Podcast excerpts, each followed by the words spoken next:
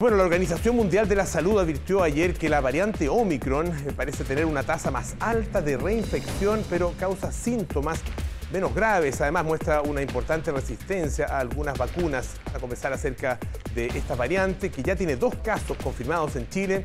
Estamos con el doctor Miguel O'Ryan, que es infectólogo del Instituto Biomédico de la Universidad de Chile. ¿Cómo está, doctor? Muy buenos días. Muy buenos días, Polo. Muy bien, gracias. Cuéntenos, a ver, eh, ¿qué se sabe ya a estas alturas y cómo, cómo debiéramos tomar como personas y también como país, ¿no es cierto?, la presencia de esta variante Omicron.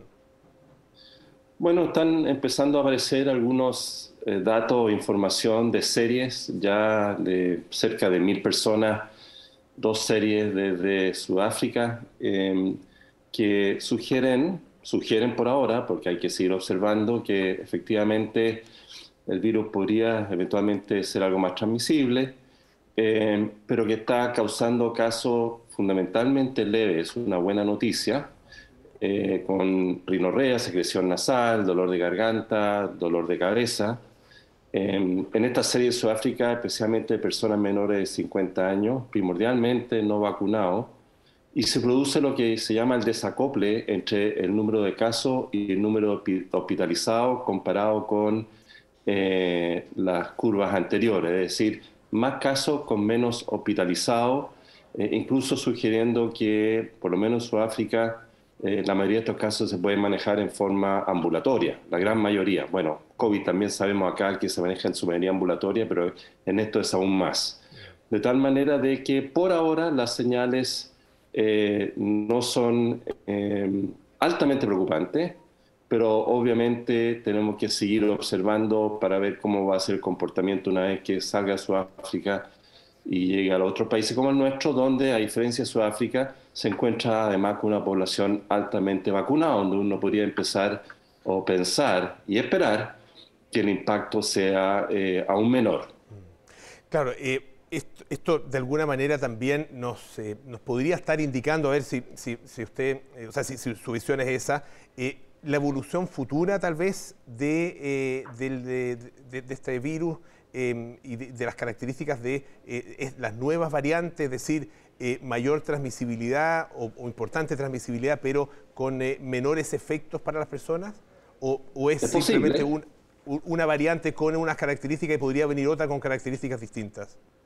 Sí, también, Polo. La verdad que ambas, ambas posibilidades pueden, pueden existir la, la, ocurrencia de, variantes eh, puede, la verdad que es una sumatoria de mutaciones eh, algo aleatoria, al azar, eh, y cuando alguna de ellas tiende a predominar puede ir para cualquiera de los dos lados. Cuando preocupa más es cuando surge una variante, si llegara a surgir una variante, por ejemplo, en una población altamente inmunizada cosa que es mucho menos probable, porque en una población altamente inmunizada circula menos virus y al circular menos virus es menos probabilidad que surja una variante. Pero si llegase a surgir una variante en una población altamente inmunizada, sería más preocupante porque yo debería pensar que esa es una variante que podría estar escapando de inmunidad de vacuna.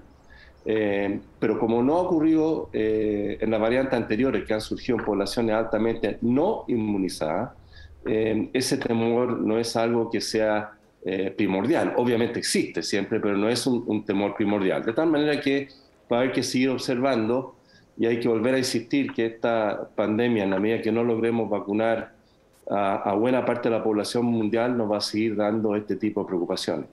Claro, eh, eh, nosotros en el caso de Chile tenemos una población efectivamente altamente inmunizada, con un una cobertura enorme de la vacunación, pero claro, en otras partes del mundo, particularmente en África, esa tasa es realmente muy baja ¿ah? y por lo tanto podrían perfectamente seguir llegándonos estas variantes.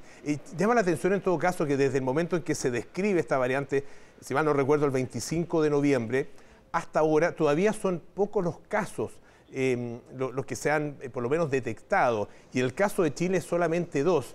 Eh, ¿podemos cantar victoria o, es muy preliminar?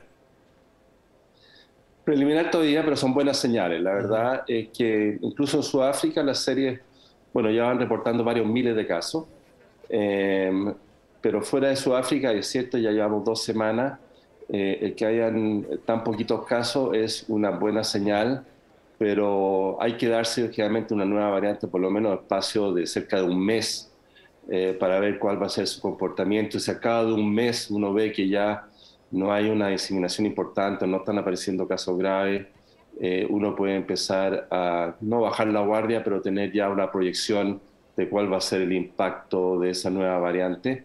Si va a predominar o no, como ocurrió claramente con Delta sobre Gamma, si uno ve y en Chile tenemos una vigilancia eh, muy interesante y suficientemente robusta para que nos dé una idea de lo que está ocurriendo en cuanto a la circulación de variantes. Podemos ver que a partir de marzo gamma, que es la variante que vino de Brasil, recuerdo, le recuerdo, eh, empezó a tener un incremento muy, muy significativo, representó el 70% de los casos, un poco más, y a partir de junio, o más o menos, eh, julio si recuerdo bien, Delta empieza a subir y, reemplaza completamente a Gamma y ahora el 90% es Delta. Si eso va a pasar con Omicron o no, eh, vamos a ver en las próximas semanas. Las primeras señales sugieren que pareciera que no, pero, pero hay que observar todavía. Siempre se pone énfasis en la importancia de la vacunación eh, y probablemente esta, la aparición de esta variante y la forma como se disemina en el mundo también eh, nos va a demostrar eso debieran tomarse eh, medidas adicionales para eh, incentivar y, en la práctica, obligar a las personas a que se vacunen, sin obligarlas directamente, ah, pero sí poniéndoles restricciones suficientes como para que eh, el incentivo sea mayor? Una discusión importante, perdón, que se está llevando a nivel mundial, Polo, especialmente en aquellos países donde más del 20% de la población elige. Y digo elige porque las vacunas están disponibles, no vacunarse, y que son los países que claramente están teniendo tasas de ataque más significativas en estas tercera o cuarta olas. Eh, es en esos países donde se está discutiendo tomar medidas eh, de mayor, mayor restricciones a, a, los derechos de las personas que no se vacunan. Eh, es un tema que siempre debe discutirse, cada país debe asumir sus conductas. Yo puedo decir, afortunadamente en nuestro país eh, ese nivel de eh, rechazo a la vacunación no existe y es una buena noticia. Eh, y la obligatoriedad, bueno, algo que las sociedades tienen que ir discutiendo en, su conjunto. Claro, en algunos países, usted mencionaba distintos países del mundo, en el caso, por ejemplo, de Estados Unidos, en, en la ciudad de Nueva York, se va a comenzar a obligar a las personas a estar vacunadas si quieren trabajar, ya sea en el sector público o en el sector privado. Ah, si usted quiere ir a la pega, bueno, tiene que estar eh, vacunado. Eh, ¿se, exagera eh, en, ese tipo de casos o debiéramos tender nosotros también hacia ese tipo de, restricciones? Bueno, decir, cada sociedad tiene que finalmente tomar esas decisiones. eso tiene pros y contras. Obviamente tiene un pro a favor de la salud y la protección global de, la población. Tiene el contra de que obviamente restringe la posibilidad a personas eh, que decían no, no vacunarse. Eh, recordar que en Estados Unidos no se puede entrar a un colegio si no están con las vacunas al día. simplemente ya esas restricciones ya existen. Aquí se sube a un nivel superior. Otros países están asumiendo la restricción de que personas que no tienen la vacuna no pueden trabajar en área de salud, lo que, lo que parecería muy razonable. Y a mí me parece que son medidas que uno podría pensar también en nuestro país. Eh, en la medida que la persona que elige no vacunarse, muy bien, pero no puede entrar en un lugar donde pueda transformarse en un riesgo particular, por lo menos como es el área de salud. Creo que son temas que claramente se deben poder discutir. Obviamente estamos en una sociedad donde se promueven las libertades, pero eh, las libertades de alguna manera se pueden restringir eh, cuando son una amenaza importante para la población o grupo de la población. Así es que a mi manera de ver, son temas que claramente la sociedad y la sociedad madura deben discutir. Doctor Miguel O'Ryan, muchísimas gracias por estar nuevamente acá en Tele 3 AM. Que tenga muy buenos días.